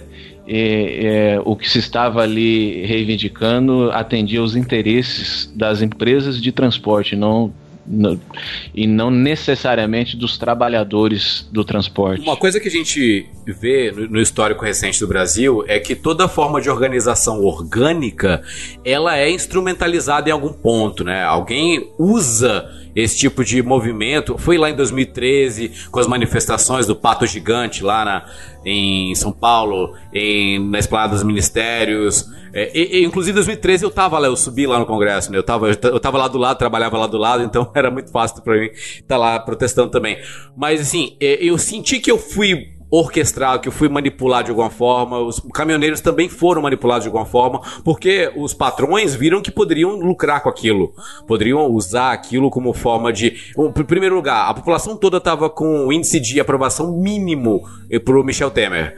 Então, é, é, meio que induzir o impeachment, induzir alguma coisa contra o governo é, era algo, era algo latente para a população brasileira, né? Depois também tem a questão do, do petróleo, essa indignação de que a gasolina nacional ela é mais barata nos países vizinhos e a nossa, a gente compra a nossa própria gasolina mais cara, então tem essa indignação é, pública, então é algo que vai se vai tornando meios políticos mesmo, mesmo que não nascem em um meio político. Não, e, e que não é uma coisa só nossa, né? E tá a França aí para provar que isso é um fenômeno é, mundial. É, eu acho que as redes sociais, esses meios de mensagens como WhatsApp, Telegram, conseguem canalizar a população, mobilizar. De fato, a coisa surge de maneira espontânea, só que num determinado momento o pessoal se pergunta: mas por que, que a gente está aqui? Aí levanta lá um espertão e fala: Ó, oh, a gente está aqui por causa disso. E aí. E o governo é... negocia com quem? Quem responde pelo, pelo, pelo movimento, supostamente, que eu estou dizendo supostamente porque eu creio que não seja, um movimento supostamente de é, caminhoneiros autônomos. Quem representa é, é essa classe? a grande maioria ali não eram sindicalizados. Aqui em Brasília, pelo menos, teve, teve dois nomes que, que foram. É, que tiveram bastante destaque, né? Foi o, o André Janones e o Wallace Landim, né? Chamado de Chorão. É, pelo menos no, nos vídeos de WhatsApp aqui é, no Centro-Oeste rolava bastante um tipo de, de mensagem centralizadora que mobilizava os caminhoneiros para continuarem, é, que meio que a, a, induzia a população a, a apoiarem os caminhoneiros, a ajudarem os caminhoneiros e tal. Mas foi algo que também que passou muito rápido, né? Não Sim. dá para centralizar. E assim, como que é maluco pensar que realmente, cara, é tipo como seria difícil isso acontecer. É, ele, ele, ele parou, mas de forma orquestrada, o Brasil todo, não só uma região, não só uma cidade, não foi em São Paulo, no Rio de Janeiro. E pelo WhatsApp, se não fosse o WhatsApp, isso não ia eh, existir, entende? Volta naquilo que a gente falou antes sobre a importância do, dos aplicativos. Muito louco uh, pensar que isso não teria acontecido antes, né? E no caso do, do, do governo é, negociando, uma cena que esse tipo, eu olhava ali o Temer e eu me lembrava muito da professora Sabe, é, professora de quinta série, ali por novembro, que ela sabe que ela tem que lidar com os alunos, que não vai ter o que é como é, ela não, não vai mais conseguir co é, corrigir e acertar eles, eles vão continuar fazendo bagunça e ela só tá esperando que o ano acabe para entregar os alunos pro próximo professor. Entende? Esse foi o Temer é, ali com os caminhoneiros. Tipo, deixa eu fazer qualquer coisa, porque daqui a pouco vai vir outro cara e ele vai ter que lidar com esse Brasil maluco aí. E falando nesse outro cara que vai ter que vir lidar com o Brasil maluco, a gente entra na política. Eu sugiro o seguinte: eu vou falar aqui alguns fatos que aconteceram nesse ano, relembrando, e depois a gente, todo mundo desabafa, certo? Em março, é, a gente teve o assassinato da Marielle. Em abril, a gente teve a prisão do Lula. A comecinho de setembro a gente teve o começo da, da campanha política e logo depois a facada no Jair Bolsonaro. É, o Lula foi garantido que ele não ia para o segundo turno. A gente teve os debates, teve Daciolo é, e o Ciro, que foi fantástico. Aliás, o Daciolo sozinho já foi fa fantástico. É, no final de. No primeiro turno, a gente teve a, o Jair Bolsonaro e o, e o Fernando Haddad, que despontou, que explodiu, saiu do, de de 2% nas pesquisas de, de campanha para ir para o segundo turno. E, na, e no segundo turno, nas eleições do. Na, na, no segundo turno das eleições, Jair Bolsonaro foi eleito presidente do Brasil pelos próximos quatro anos. Uh, a gente fez os Foros do Éden falando sobre política, falando sobre a divisão, sobre Cristo estar tá partido entre as pessoas, e acho que aqui não é espaço tanto para a gente falar sobre isso, mas Uh, eu acho que o roteirista mostrou toda a sua eh, genialidade e criatividade, talvez, é nessa campanha política, porque eu era um dos que dizia que Bolsonaro não ia pro segundo turno. Né? Eu acreditei no NBW e olha só o que aconteceu. Que loucura. Senhores, quem quer desabafar primeiro? Ah, eu acho que a mídia errou várias coisas, né? É, acho que começar com o Trump lá, eu sei que é Brasil, mas a mídia, essas pesquisas aí, essas, essas, declarações, sei lá. A galera que falou que ia sair do Brasil já saiu não? É, acho que não. É. Eu acho que é bem irônico, né? A gente ter começado 2018 com hashtag Fora Temer e terminar com hashtag Fica Temer. Não, parece que o governo dele teve uma das. Foi, teve uma, é, foi uma aprovação bem ruim, né?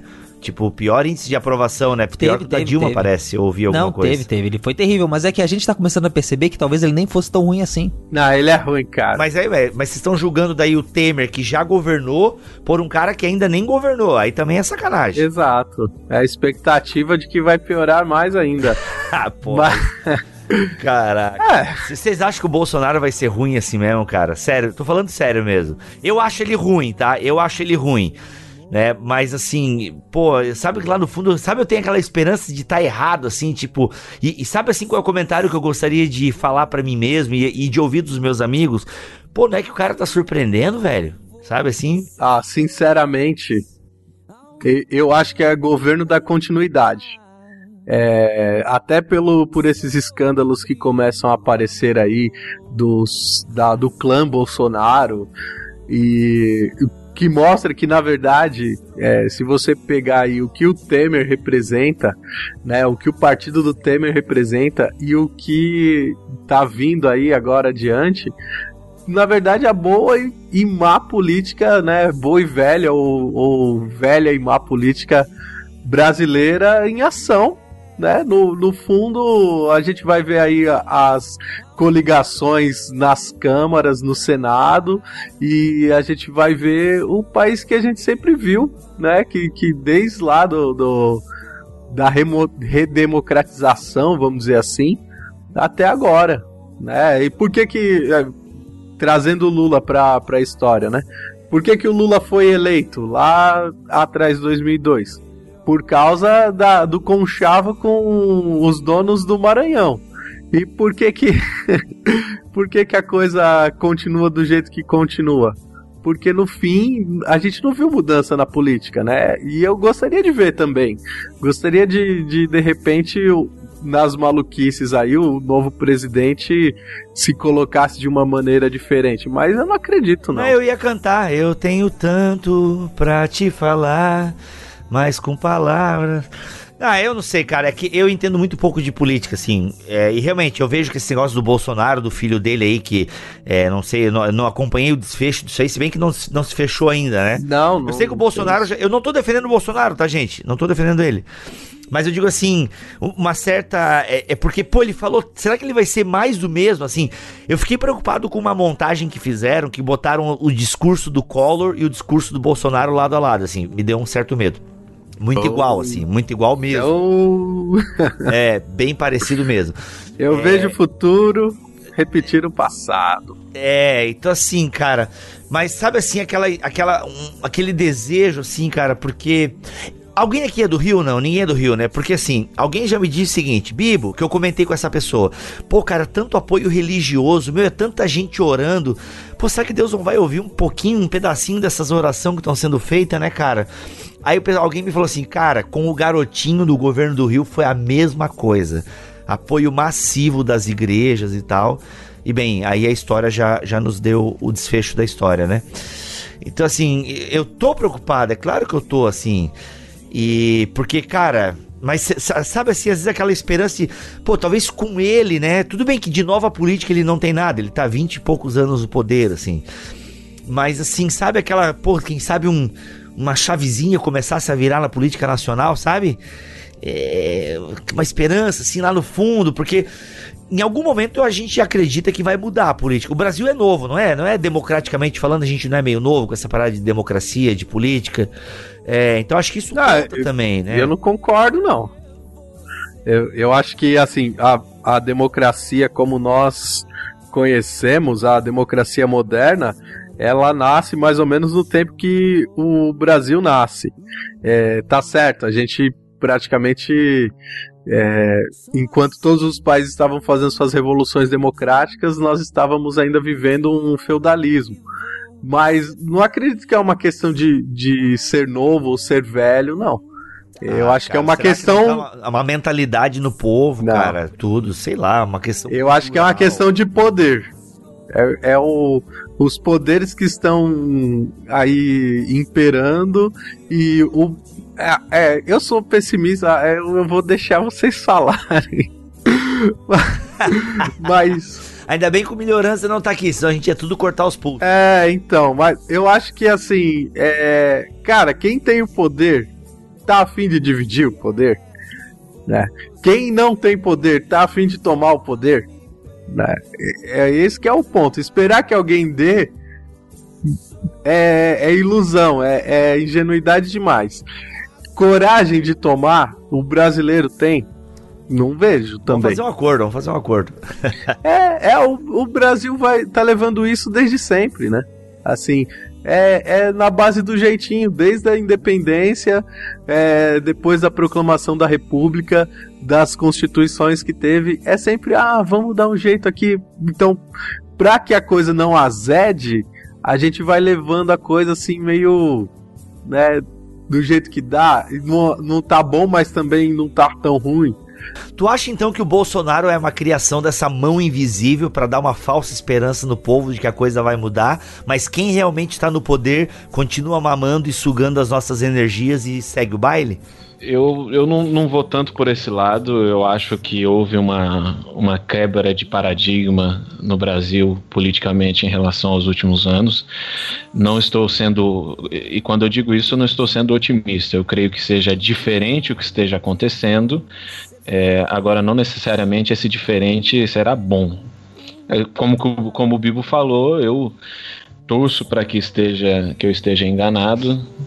É, mas, mas eu creio que, ha- que haja assim uma, uma quebra de paradigma. Eu- E eu, não digo nem pela eleição do presidente.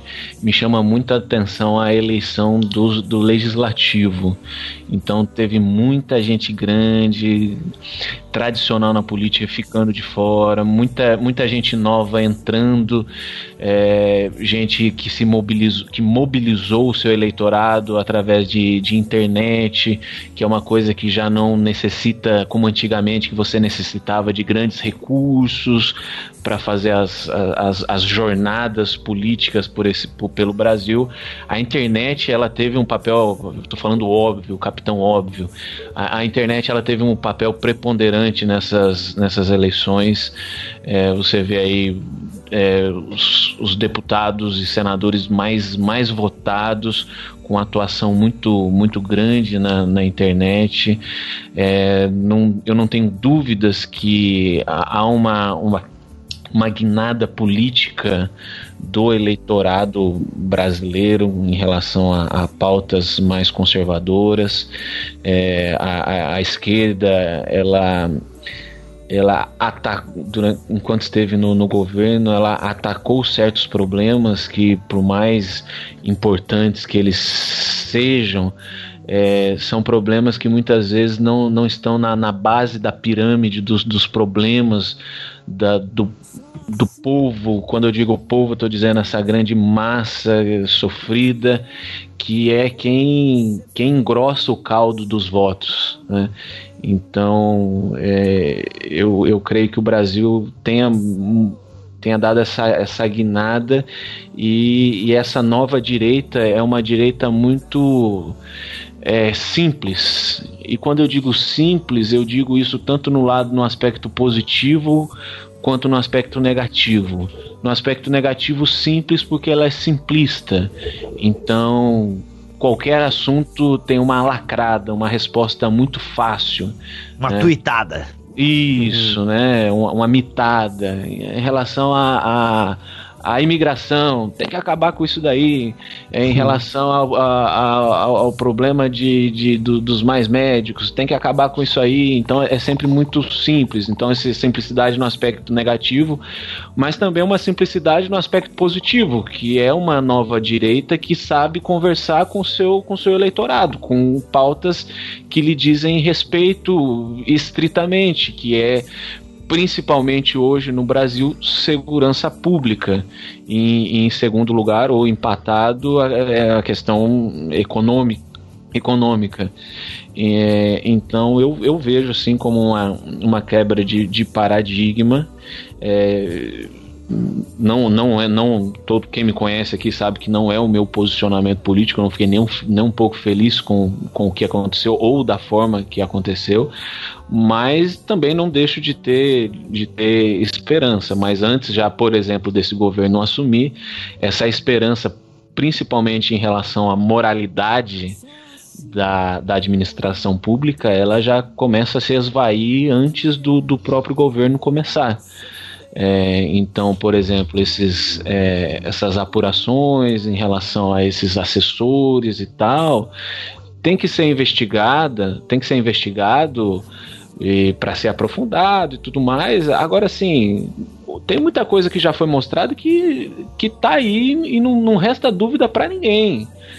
Talvez você seja um fã político e, e, e, queira tem alguns argumentos, mas tem muita coisa ali que já está já está escancarado que alguma coisa errada ali tinha. O que quando se fala em apurar, investigar é para ver o quanto de coisas erradas e quem quem isso, quem foram os reais beneficiários disso, mas que tem coisa errada, é, isso tem. Mas mas não dá para negar que a gente vive um momento de, na minha opinião, a gente vive um momento de, de mudança, de quebra de paradigma, muita, tipo, presi quando que você imagina que um presidente do Senado, que é um cara assim que tem muito poder na, na, na República, é, ele ficar de fora da, não ser eleito, então é, são coisas para mim sintomáticas. Sim, com certeza. Com certeza. É, você vê o Jucá não sendo eleito, dá uma alegria. dá uma pequena caramba, cara. Alguma só, coisa, só, pelo né? menos. Mas eu vejo isso, sabe? Assim, as leis estão começando a pegar essa galera grande, entende?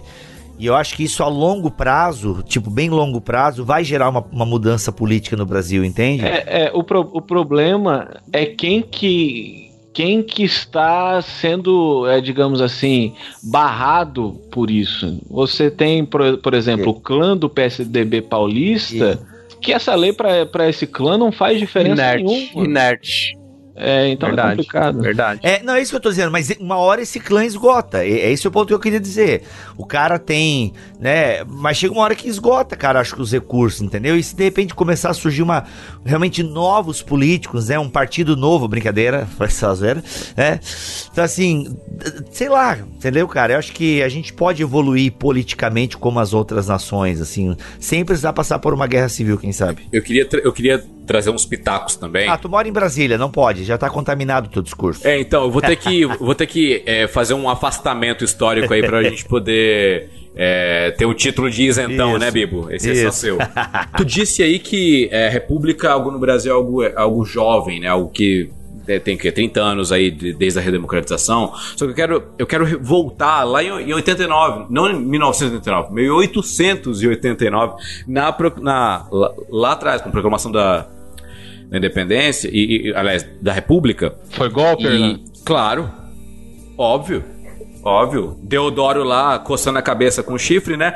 Mas estava mas então, República começa com golpe, né? República, ela é inaugurada no Brasil já com uma aversão popular à, à própria ideia de república. Porque assim, a gente tem um monte de revolta republicana, é Canudos, revolta Chibata, lá no Cangaço, revolta da vacina, revolta lá do Forte, um monte de movimento popular anti-Estado republicano.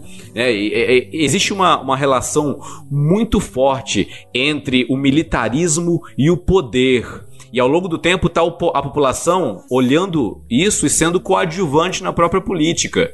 Então, o que era para ser uma res pública, né, uma coisa pública, não é do povo mais, é dos militares, é, é de quem detém o poder, é aquilo que vai ao encontro que o padre Alexandre está dizendo, né? Quem é que tem o poder e quem é que quer o poder?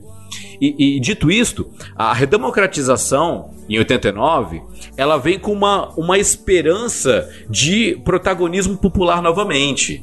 Então, é, é, os militares deixam de, de exercer poder E passa o povo querer é, exercer democracia indireta, né? Começa já com o Tancredo, mas Tancredo não consegue assumir, vem Sarney, infelizmente já começa aí, né, a grande desgraça da população. Vem Sarney, aí vem Collor, que não dá certo também. Começa uma frustração, né? Vem Itamar, que pega uma bomba é, da recessão econômica na mão, é, e vem com o, o plano real, vem estabelecer uma, dar estabilidade para a economia popular. Aí vem Fernando Henrique, e aí finalmente vem o povo na esperança novamente de um Messias que traga esse protagonismo popular que é o Luiz Inácio Lula Silva, né? Ele sendo eleito, é, primeiro mandato dele é uma lua de mel, tanto com, com os seus eleitores, tanto até com a oposição, que faz uma oposição bra branda, né? Aí vem escândalo com Correios, vem começa escândalo com empresas públicas, e aí segundo mandato já não é tão legal. Quase que o Lula é impeachmentado, pouca gente lembra disso com o escândalo dos Correios. E aí é, ele a, a, consegue entregar para sua né, né, para sua padawan lá, a, a Dilma o, o governo, né, 2010 e 14. Só que aí o povo já tá muito frustrado, porque o que era para ser uma esperança messiânica de protagonismo popular não é mais. É, é uma frustração porque é escândalo de roubalheira estoura Petrobras e vem impeachment. E aí, é, assume temporariamente o, o, nosso vampiro aí, o, o Temer. E o Bolsonaro, novamente, é uma esperança, não mais de protagonismo popular, mas de limpeza. É, o Bolsonaro é um novo paradigma, acredito eu ele resgata essa ideia de que é uma pessoa forte que vai é, trazer, que vai limpar a, a, a corrupção no país trazida pelo, pelo, pelo governo PT. Eu vejo muito mais uma aproximação. Militarismo, né, Erlan? Isso. Eu vejo muito mais uma aproximação com Getúlio Vargas do que com qualquer outra pessoa. E eu acredito que, que nesse primeiro mandato, acho que se o Bolsonaro não fizer muita bobagem, vai, vai ser um bom governo sim. E eu, eu não sei, eu não consigo mais prever que o Brasil, Brasil não é para iniciantes não, não consigo fazer uma previsão não. Mas eu espero e acho de verdade que seja um governo razoável para bom, sim esse primeiro governo. Ah, sim, cara, porque caramba, cara, a gente já passou aí uns anos, né? Foi bem animado os últimos anos, foi, foi muita loucura, né? Então, é, tipo, mais que a gente tenha todas as nossas questões, mas não ia ser nada mal ter um Brasil assim, redondinho pros próximos anos. Eu vou casar tudo, cara, eu quero que o Brasil fique de, certo agora, por favor. Deu de. E vou te falar, hein, Rogerinho, meu irmão, o mercado é, tá caro, hein? Cara, comer tá caro, irmão tá caro, velho. Dieta, cara, dieta, cara. Olha, mano, eu acho que em casa eu vou começar a botar realmente jejuns semanais, porque. cara, você, sai com. Você sai com três sacolinhas no mercado, irmão. Meu Deus, cara, tudo muito caro. Aí você quer, né, comprar um negocinho pra sua filha e tal, uma besteirinha, um negocinho. Mas tudo, cara, tá caro, tá tudo caro, tudo caro, tudo caro. Então te prepara, Rogério. É, meu irmão. É que eu comprar ah, toalha de casa. Como assim gastar dinheiro com toalha de casa, irmão? Tem que comprar toalha, cara. Papel higiênico. Classe média tá, tá sofrendo bastante, né? Porque o peso tá. O peso da opressão da classe, classe A e, e, e do, do, assistencialismo com classe C e D. É, quem paga a conta é classe média, né? Eu não tô falando que é algo ruim, assistencialismo. Eu acho maravilhoso tirar pessoas de situações de pobreza mas classe média tá pagando, né? É. Quem não é rico e também não é situação de uhum, pobreza, né? É, igual o Obamacare lá. O Obamacare, meu amigo, fica naquele. Ele não consegue. Ele ganha assim legal para viver, mas o plano de saúde dele que custava uma merreca, tipo, meu, triplicou o valor do plano dele, porque essa triplicada é para cobrir a galera que não tem. Só que, pô, ele tá numa faixa muito. Tipo assim, ele passou acho que uns 200 dólares, entendeu? Da faixa, sabe? Pô, ele tá arrebentado. É, complicado. Enfim, mas, Rogério, bom casamento. Força aí. Ah, é, né? Evento do ano é o noivado do, do é Rogerinho, verdade, né? A gente não pode é deixar verdade. isso de fora, né? Muito bom. Aí, é ó, grande aí, evento ó, do ano. A gente conseguiu esconder de, de todo mundo né? Algo que certamente tem, tem, tem que ser dito aqui. Olha nasceu aí. no Bibotalk. E vocês me contaram e eu não contei para ninguém, sou um cara de confiança, muito exatamente, obrigado. Exatamente, exatamente. O Bibo, o Bibo dá para confessar pecado. Pô, pior que eu não contei para ninguém mesmo, cara. Pô, é verdade, eu não contei para ninguém. Não contou, o Bibo ele se manteve. Me cocei, me cocei. Exatamente, brigou com a gente, deu algumas vezes ali, deu uma é, intimada pra é, gente é. revelar. Mas quando chegou a hora certa, pros ouvintes que não sabem, né? Eu e a Silvana estamos. Estão lado a lado agora. Uh. a um passo do Éden. Até a publicação já, já casaram? Eu, não, cara, eu espero editar isso. quando mesmo, Rogerinho, abriu. Quando é, qual é a data do casamento? Agosto, agosto, agosto. Ah, tá, agosto, não vai fechar com o BTD, né? Que é dia 3 de Vocês agosto. podiam casar no BTD. Cara, ah, seria Não. demais. Olha! Ia ser louco. Ia ser, né? to- todos aqueles pastores, cara, pregando. E o, o chato ia ser isso, cara. Ia ser a cerimônia que. Tá, é tá. verdade. Tá ligado? Porque todo mundo ia querer ir lá e falar, cara, ah, ia ser. Parecendo final de novela isso daí. Caramba, e é num sábado, irmão. O Bill Até ia o Will fazer ia apelo. falar. Olha É, aí. cara. Caraca, ia Cara, ter bênção ser- tudo. Caramba. Nossa. Ah, olha, eu, po- eu posso arrumar uma benção papal, hein? Ó. É isso. Isso Francisco. daí dá pra mexer, hein? Eita, nós. Criar o dizinho no. WhatsApp. Pô, ia ser. Assim, ó, eu tô dentro do movimento do catolicismo protestante, então você pode. Tem, se isso servir pro Papa, tá tudo certo. Va- vamos, vamos trabalhar isso daí direitinho. Mas, senhores, é isso. Assim nos despedimos da retrospectiva do Fora do Éden e aguardamos para ver o que 2019 nos, nos reserva. Temos uma certeza, seu Rogerinho. Qual delas? Continuamos fora do Éden. Por isso, sempre teremos notícias.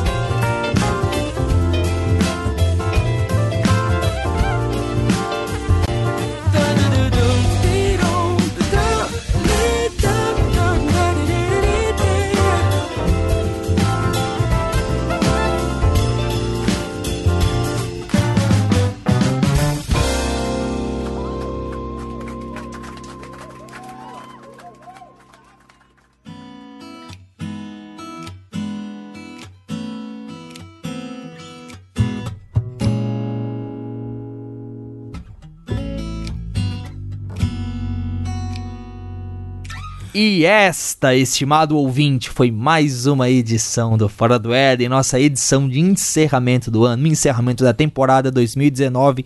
E olha, o meu toque me deixa muito aliviado em ver que a gente conseguiu terminar o ano no ano 60.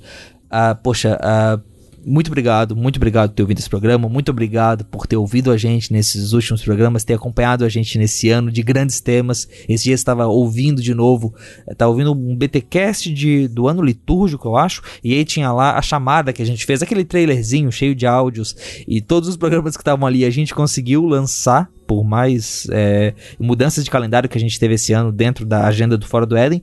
E, poxa, e já tinha essa promessa do, do ano de grandes temas e foi e foi excelente trazer tudo isso aqui pra vocês. Então, se você acompanha a gente esse ano, muito obrigado. Se você acompanha a gente há mais tempo, muito obrigado também. Esses dias apareceu no grupo do Telegram um cara que acompanhava o Fora do Éden desde a época do Arca de Notícias. Olha, meus parabéns. Se você é uma dessas pessoas, você é um verdadeiro ouvinte, um true listener e merece. Sinta-se é, com a mão apertada, com força e vigorosamente nesse final de ano. E também, se você não ouviu todos os programas desse ano, tem bastante coisa aí boa pra ouvir, vai dar uma olhada lá. Mas além de agradecer esses ouvintes, eu também queria agradecer aqueles ouvintes que, aqueles ouvintes mais próximos, que especialmente se aproximaram de nós esse ano, se tornando mantenedores, é, separando ali um dinheirinho todo mês para contribuir com esse projeto. Então queria agradecer a todos aqueles que já nos ajudaram. Então um abraço, um salve pro Douglas Araújo, pro Davi Antônio Mendes da Silva, o Daniel Nogueira, o Giovanni Luz, o Eduardo J. Oliveira, o Diego dos Anjos, o Fernando Lemos, o Ricardo Mota, direto lá de Portugal, e o Gabriel Piton. Então, muito obrigado a todos vocês que ajudaram esse projeto a seguir em frente. Ah, sobre as músicas, bom, a gente normalmente, né, nos programas desse ano tem trazido músicas que tem a ver com o tema que a gente está trabalhando e é muito, eu gosto muito de sair procurando música e descobrindo música boa.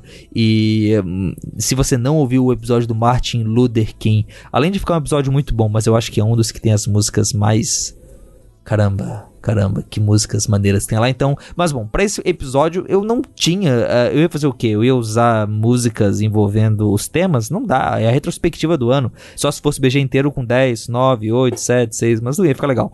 Ah, então, eu resolvi também não usar uma música qualquer, uma música é, sem personalidade, e resolvi fazer uma homenagem às bandas que eu conheci esse ano, e ou passei a ouvir mais esse ano, e por isso as músicas que você ouviu aí. Você ouviu O Preço do Amor, de Estevão Queiroga, Three Birds on Babylon, de Grey Heavens, Filho de Deus, do Projeto Sola, High Enough, de Grey Heavens, Canção para um Certo Pedro, de Projeto Sola, e Se For Com Você, de Estevão Queiroga. Falando um pouquinho sobre essas três bandas, Estevão Queiroga, olha, é, é um nome muito interessante dentro dessa MPB, essa nova MPB cristã, né? Gente que pega aquilo que o João Alexandre fazia e dá uma nova roupagem. É, dá uma ouvida no Estevão Queiroga, ele tem um álbum novo, eu não lembro agora o nome exatamente, mas tem um menininho com um violão tocando na capa.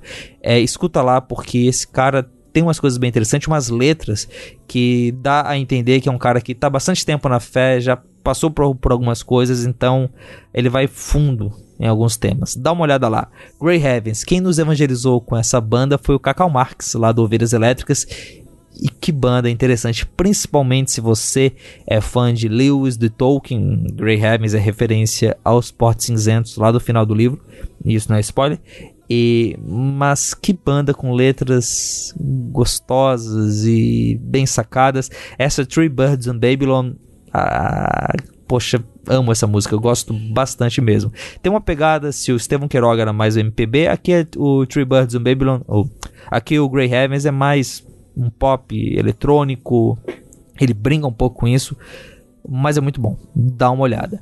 Além disso, o Projeto Solo, Projeto Solo provavelmente você já conhece. Eu comecei a ouvir mais depois que eles tocaram lá no BTD em maio desse ano. Gostei muito da pegada folk deles e recomendo que você dê uma olhada também. Vai ter tem várias músicas que pegam texto bíblico e colocam ali. Tem outras ele pega uh, o, o Solilóquio do Amor do Agostinho e coloca uma música, embora eu prefira a versão do do Estênio Márcios, mas é uma banda boa, dá uma olhada lá. E, uh, e além das bandas, essa última música, se for com você, essa que tá tocando no fundo, que vai tocar depois para finalizar o programa, é uma música lá do Estevão Queiroga, uma música bem boa e que por algum motivo, devido aos acontecimentos, eu acabei ouvindo mais esse ano, com mais gosto esse ano.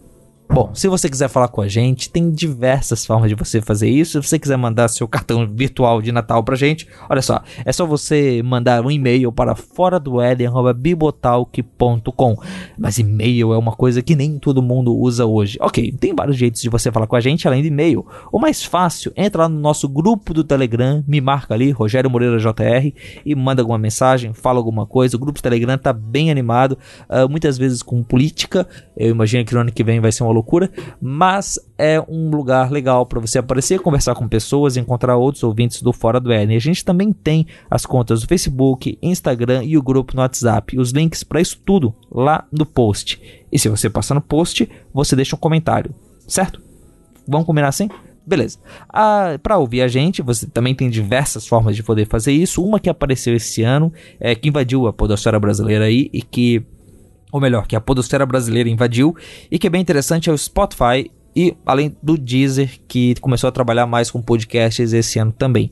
Uh, bom, talvez você já tenha o seu aplicativo, o Podkick, o Pocket Casts, e você não acaba usando essas outras plataformas, até porque o player de podcast delas tem alguns probleminhas. Mas o interessante disso é para você evangelizar o podcast por aí. Então você chega, você fala para sua mãe para ouvir um Fora do Éden e se ela pergunta como é que eu vou fazer isso, você vai lá e coloca para ela no Spotify, no Deezer, em alguma dessas plataformas. Aliás, se você quer indicar algum programa nesse fim do ano, recomendo Rádio Judéia. É um podcast lá da primeira temporada do Fora do Éden, dezembro de 2016, e é onde a gente resgata um documento histórico que é o registro da, de um programa de rádio que passou na Judéia na semana do nascimento de Jesus. É, é, tem um valor historiográfico muito interessante e se você não conhece, eu acho que você vai se surpreender com tudo aquilo que você encontra ali, principalmente com a entrevista do especialista Zurian, certo? Ah, mas nessas plataformas, procura lá por fora do N que você nos encontra. Mas é isso, com isso a gente fecha a temporada 2019. Muito gratos a Deus pelo que ele fez. E se nesse episódio você teve a retrospectiva de 2019, logo mais a gente te encontra com a retrospectiva do Fora do N. Embaixo do sol, chuva e até temporal. Todo momento, se for com você, pode ser chorando muito rindo demais, sabendo tudo ou sei lá. Todo momento se for com você, pode ser se for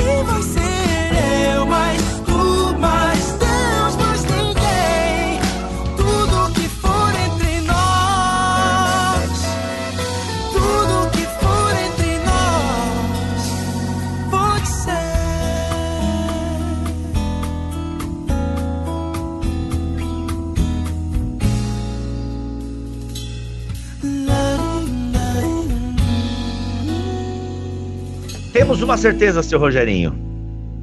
Temos uma certeza. Continuamos fora do Éden. Por isso, sempre teremos notícias. Continuamos. A notícia não morre, a notícia não acaba. Mas é isso. Abraços e eu depois eu vou fazer a finalização ali na outra gravação, tal, eu vou cortar. tipo, Ah, tá. Podia encerrar com a minha frase clássica, icônica, lacradora, twitteira. Qual? É, foi uma merda mesmo, que nem é perguntando qual. Esse. Ah, tá, aquela. Ah, não, poxa, não, foi, foi, foi, foi, foi muito boa, Pipo, parabéns. Eu espero que você assine meu, meu contrato de novo pro ano que vem.